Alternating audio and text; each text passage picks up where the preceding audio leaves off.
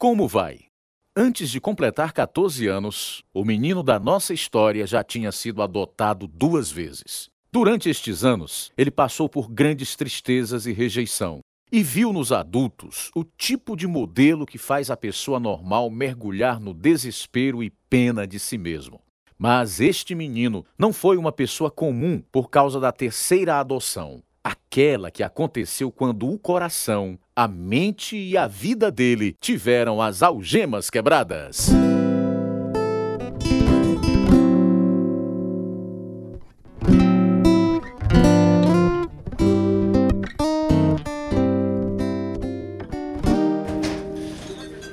Que menino lindo você tem, Glenn.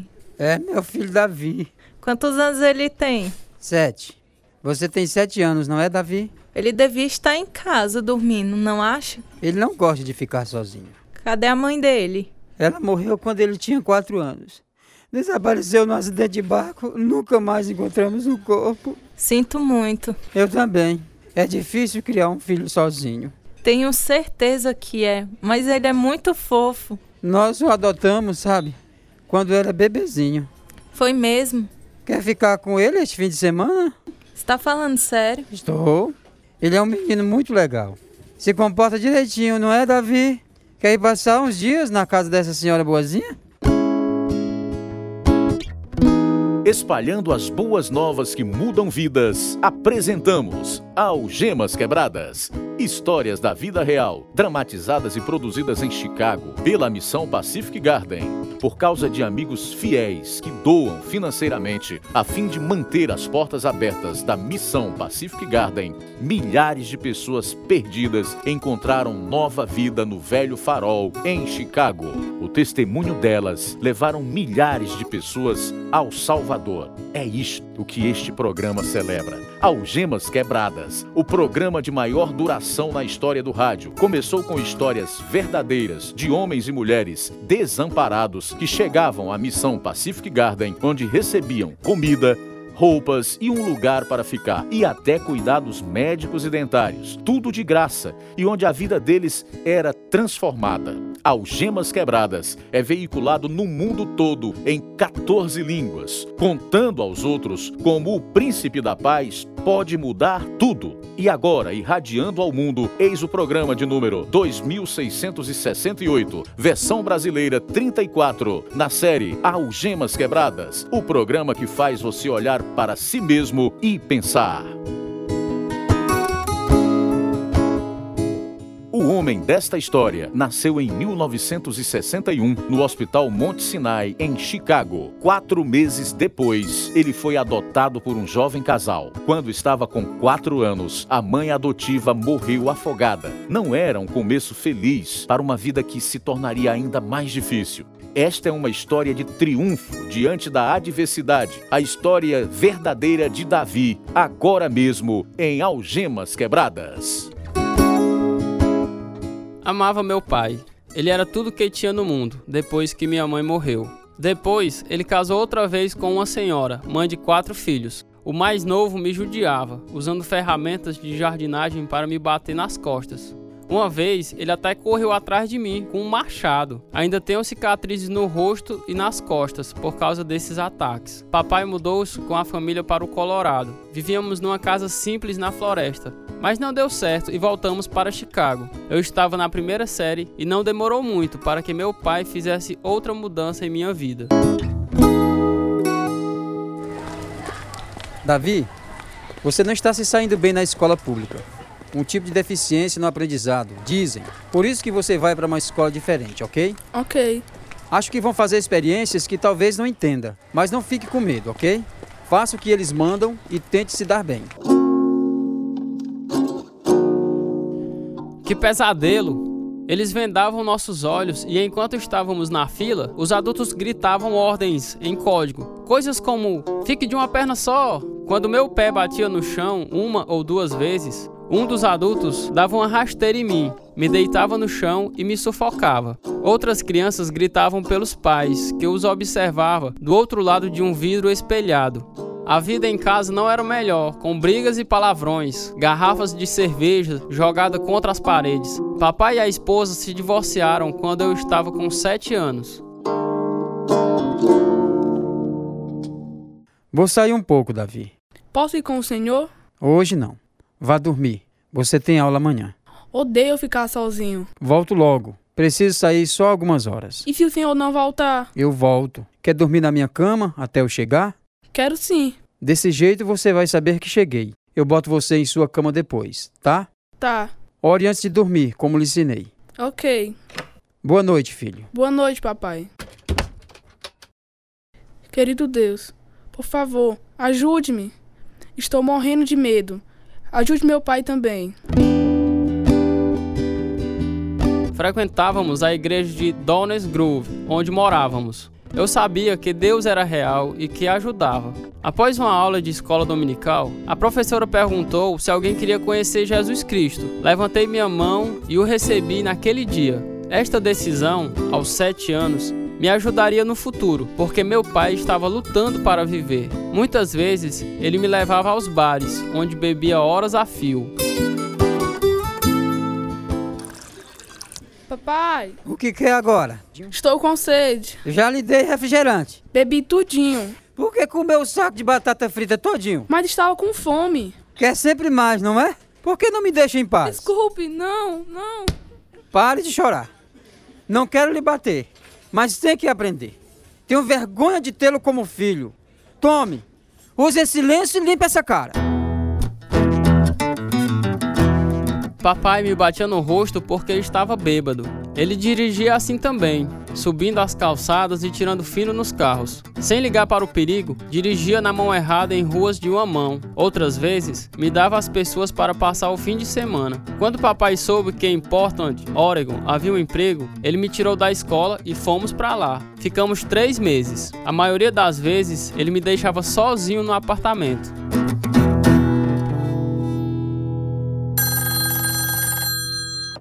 Alô?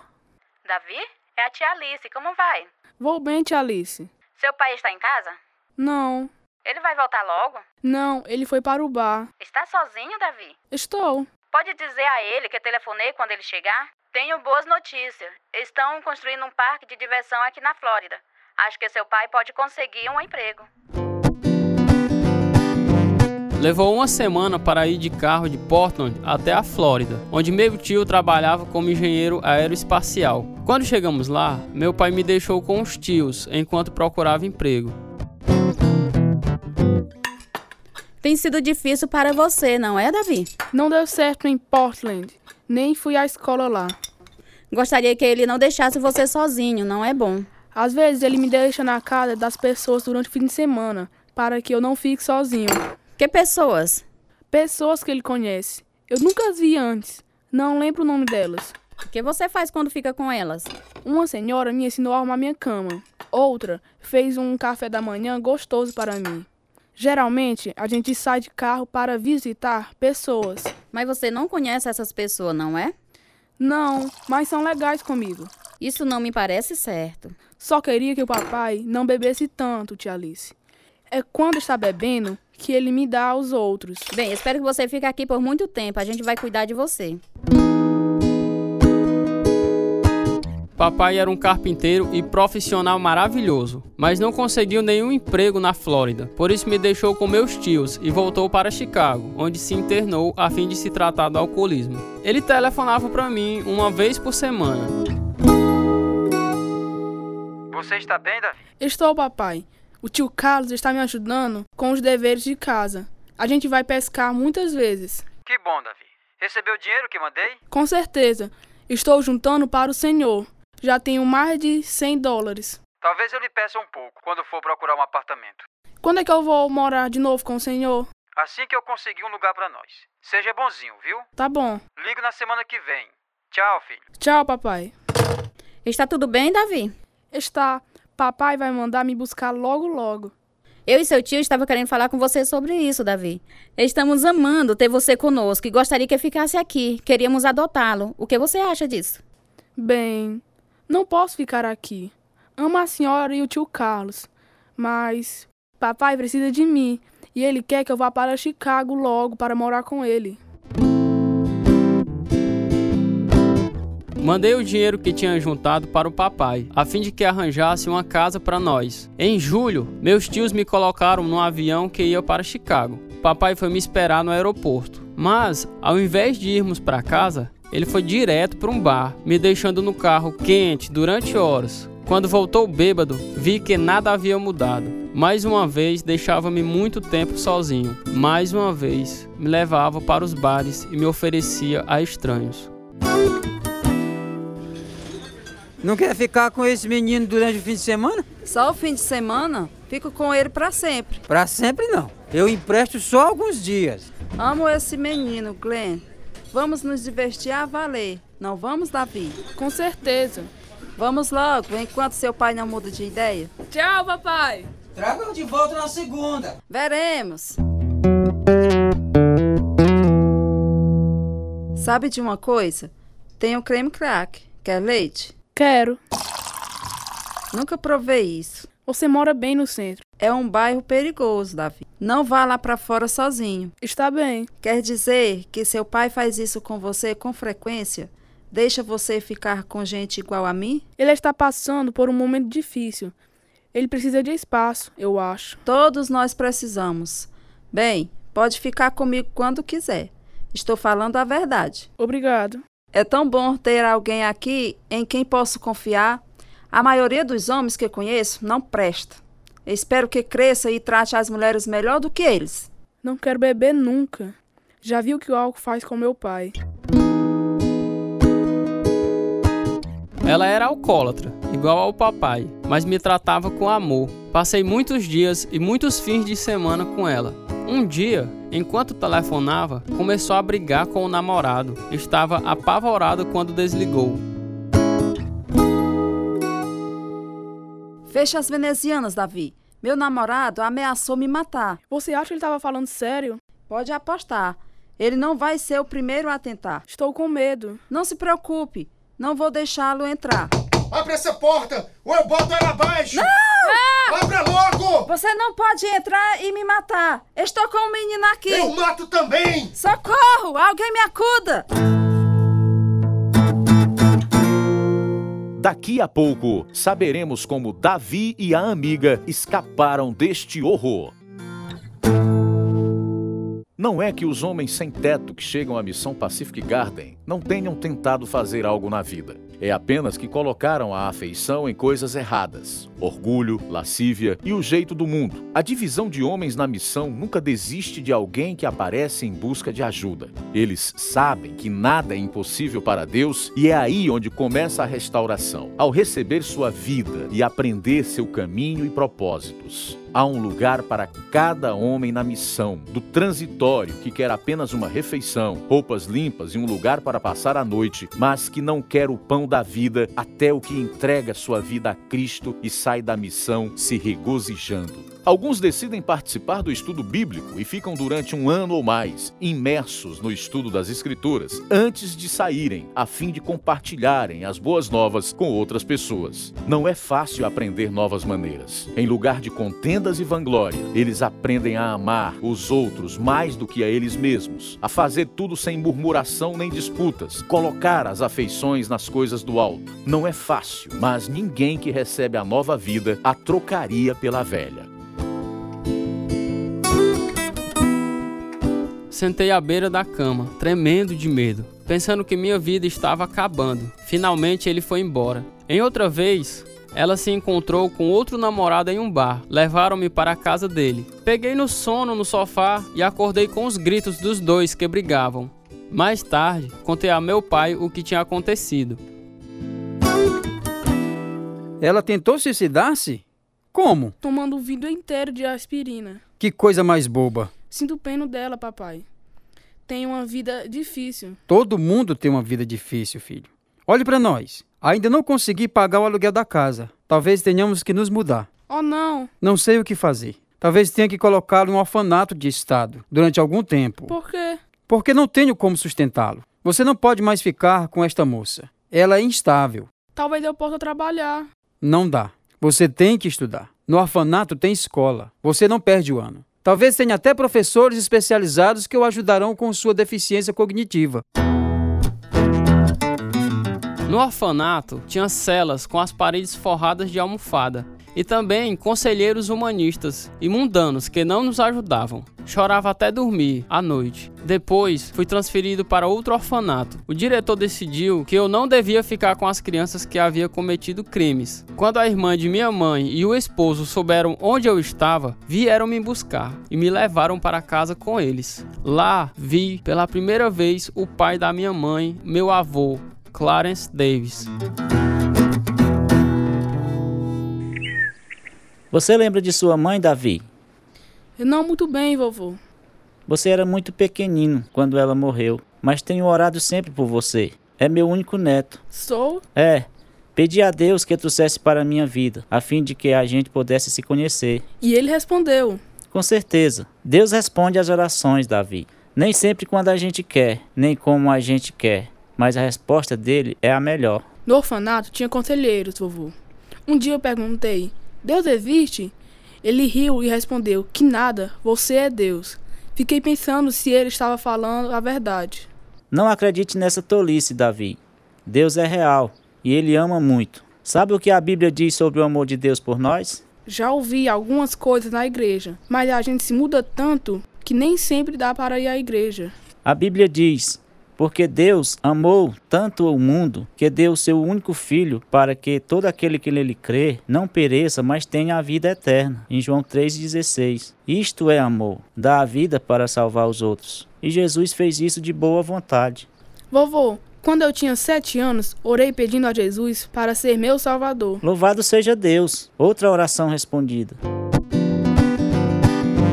Meu avô era pastor. Ele morava no andar de cima, na mesma casa da titia Margarida e titio João. Por isso eu passava muito tempo com ele. Vovô fazia parte do ministério do Algemas Quebradas em inglês e até foi mencionado em um dos livros. Pela primeira vez, ouvi a pregação pura do evangelho e fiz novos amigos. Bem, Davi, como foram as aulas hoje? Muito legais. Meu melhor amigo James e eu decidimos começar um estudo bíblico no bairro. Que ideia ótima! Ainda não sei de tudo, mas posso ensinar o que sei sobre Jesus, que ele morreu por nossos pecados e nos ajuda a seguir a Deus. Dê uma olhada nesta Bíblia. Vou mostrar a você os versículos que apoiam o que acabou de dizer. Há muitos outros versículos, mas Romanos capítulo 6 e versículo 23 diz tudo, Davi. Pois o salário do pecado é a morte, mas o dom gratuito de Deus é a vida eterna em Cristo Jesus, nosso Senhor. Vou dar o primeiro estudo e com certeza vou usar este versículo. Já escolheu sobre o que vai falar? Como ter alegria todos os dias. Parece-me um assunto muito bom. Descobri que é colocando Jesus em primeiro lugar, os outros em segundo e você mesmo no fim. Isso mesmo, Davi. Vou ajudá-lo a escolher versículos que apoiam este tema. Talvez a gente tire uma oferta e dê dinheiro para ajudar os missionários. Deus vai abençoar os seus esforços, Davi. Vamos até o meu apartamento para orarmos juntos por este seu novo ministério.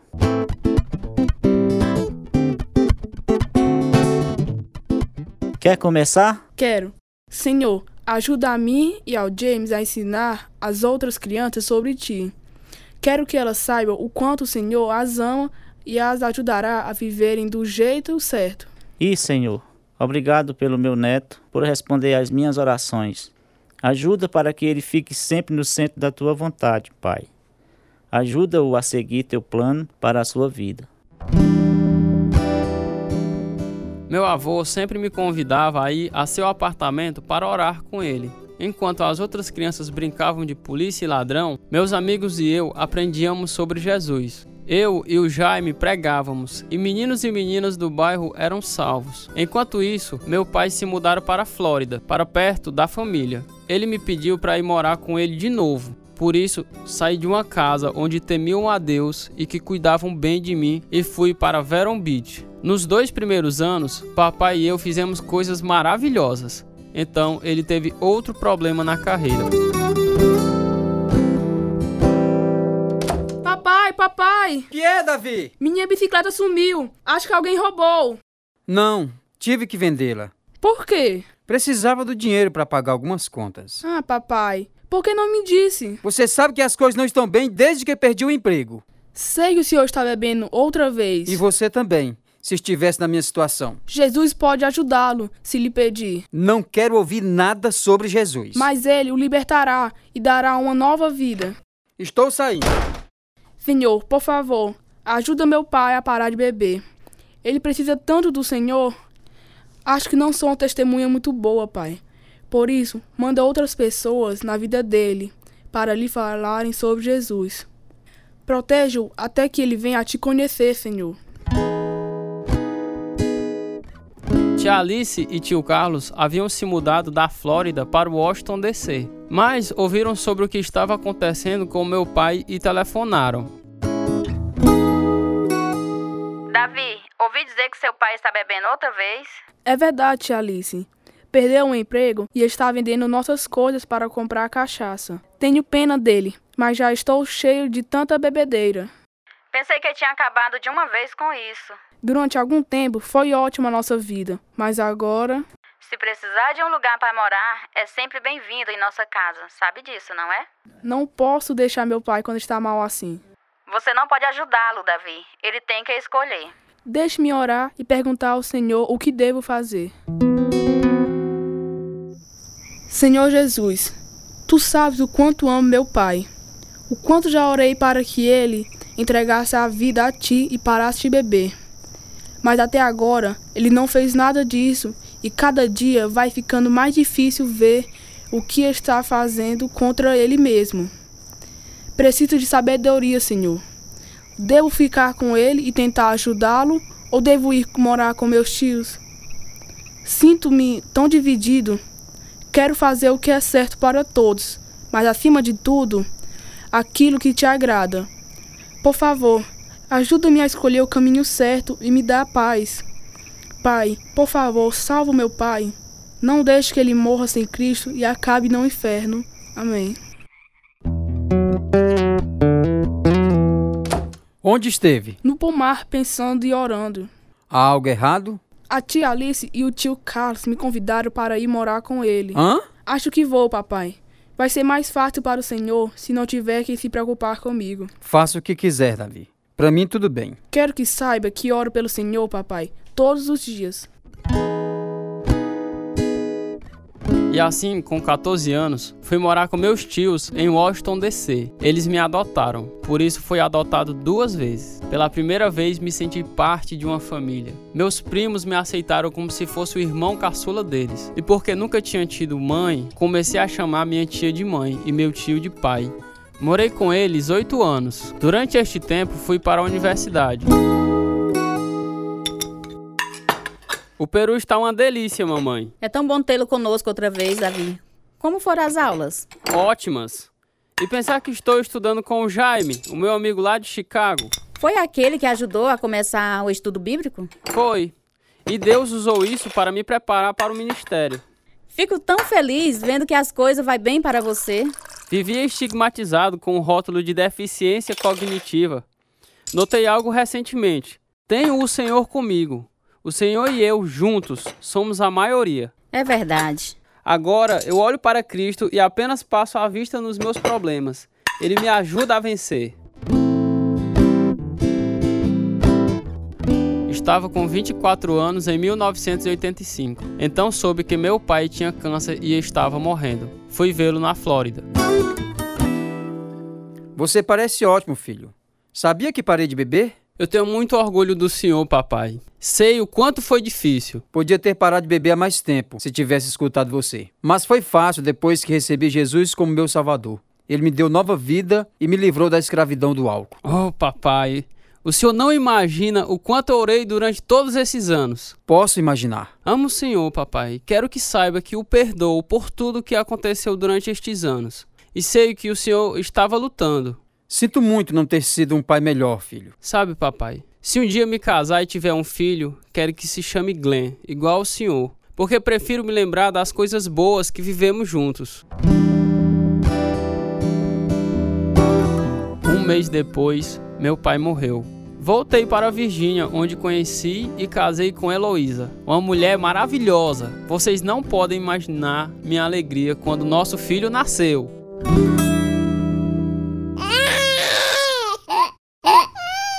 Está chorando, Davi?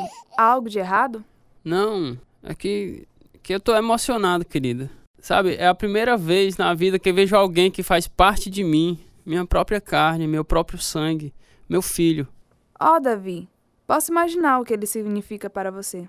Amei todo mundo que cuidou de mim enquanto crescia. Mas sabe, havia sempre um desejo intenso de ter alguém que fosse minha carne, meu sangue, como todo mundo. Bem, aqui está ele. Querida, estou emocionado. Nunca pensei como o nascimento dele me afetaria tanto. Eu queria chamá-lo de Glenn, como meu pai. É um nome bonito, Glenn. Realmente, Deus tem nos abençoado.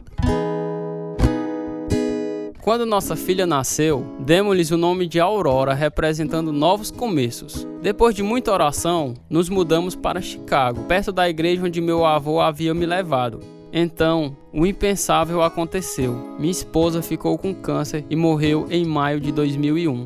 Mais uma vez, Jesus nos amparou durante esse tempo terrível e ele vai nos amparar, aconteça o que acontecer daqui para frente. Como meu avô, oro por meus filhos. Sei que Deus é fiel.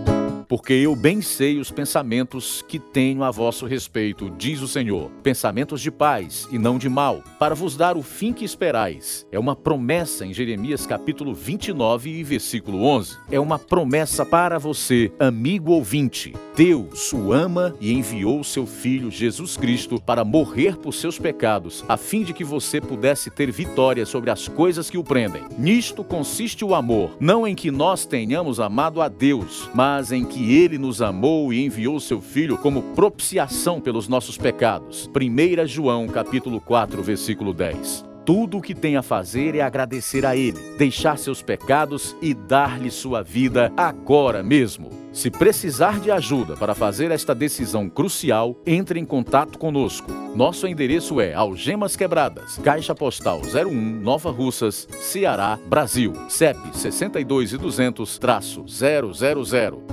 Nosso número de telefone é 0 operadora 88 3672 1050 e o e-mail é algemasquebradas@hotmail.com. Este é o programa número 2688, versão brasileira 34. Fizeram parte desta história verdadeira os seguintes atores: Vanusa Souza, Edilson Paiva, Maria Rita, Luciene Alves, Carlos Lopes, Marcos Souza, Lucinete Alves, Antônio Carlos, Kelton Jonathan, Tradução: Edissa Sueiro. Direção: João Carvalho e Lina Gossen. Produção: Suzana Gossen. Música: Ismael Duarte e Heriberto Silva. E eu sou Luiz Augusto. Algemas Quebradas foi gravado nos estúdios da Rádio Ceará, Nova Russas, Ceará, Brasil. Algemas Quebradas é produzido pela Missão Pacific Garden para mostrar, através de histórias verdadeiras, que se a sua vida está vazia, pode ser cheia até derramar. Nada nos anima mais quanto receber notícias sua, amigo ouvinte. O endereço é Missão Pacific Garden, 1458 Sul Canal Street, Chicago, Illinois, 60607, Estados Unidos. O nosso endereço no Brasil é Algemas Quebradas, Caixa Postal 01, CEP 62 e 200, traço 000, Nova Russa, Ceará. O nosso e-mail é algemasquebradas@hotmail.com ou visite o nosso site www.algemasquebradas.com.br.